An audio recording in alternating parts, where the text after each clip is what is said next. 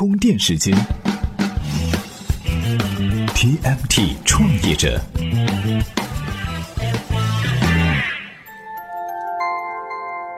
专属于创业者的行动智慧和商业参考。各位好，欢迎收听 TMT 创业者频道。这年头哈，直播呢早已经不是什么新鲜事儿了，人人都能是主播的低门槛，更是让直播更加的草根化。于是呢，人们开始转而追求差异化，旅游加直播便开始异军突起。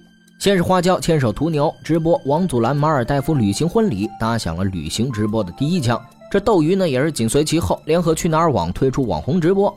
接着呢，陌陌也推出了花样主播带你游泰国。不仅如此哈，甚至还有明星去当酒店试睡员的直播，网红替你试玩水上乐园项目直播等等等等。曾经的携程在手，说走就走，在今天变成了哈手机在手，边播边走。大伙儿，您只要是拿出手机，就可以看着这些主播在外头游山玩水。看完之后呢，自己也想来一次说走就走的旅行。这呢，对于现在老是被亏损、面临倒闭潮的旅游圈来说，哈，算是打了一针强心剂。但是。究竟好景能不能长？充满鲜花和美腿的直播到了旅游圈，能够力挽狂澜吗？今天咱们就和大伙儿聊一聊这个话题。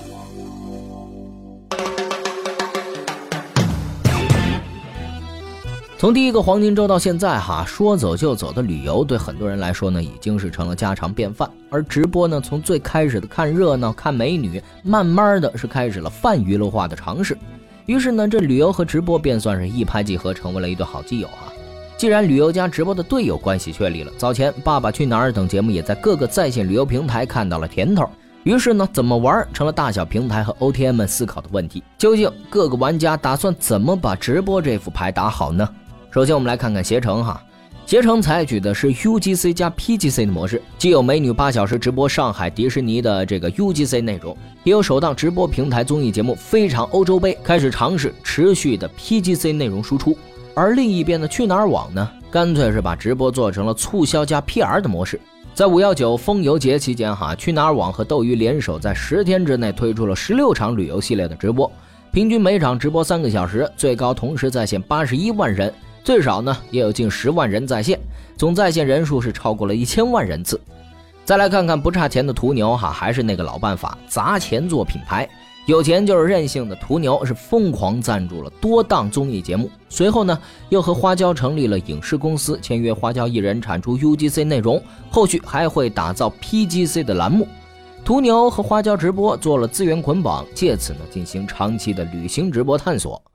从这几个平台来看，哈，财大气粗的 OTA 们主要是拼网红和 IP，反正有钱有资源，就看谁舍得下血本。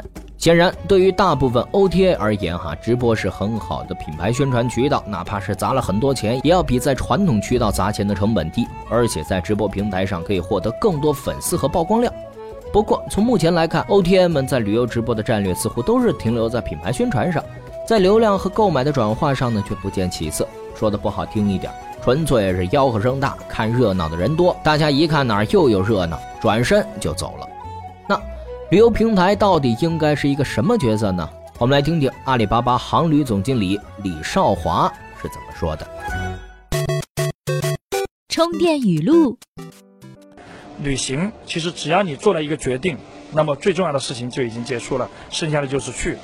那么由此产生的怎么去？去了之后，可能的一些障碍，例如说语言的障碍，包括说我们服务体验过程之中的一些，例如说我们买了机票以后的这个退改签，这些就交给我们和我们的合作伙伴来一起来完成。的确哈，一个旅游平台最主要的呢，还是替用户解决问题。有了这些平台，即便你是傻白甜，也能轻松来个出国游。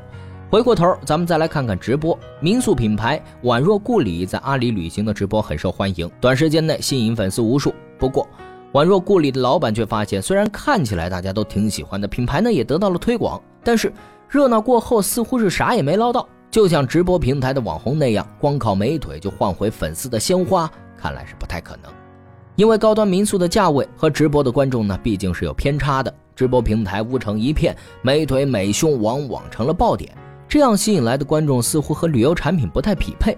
旅游直播虽然经过了精心的策划，也舍得大手笔砸钱，讲究排场和大场面，使出了十八般武艺就为博粉丝一笑。但是有时候再怎么折腾，可能还不如一条大长腿来的直接。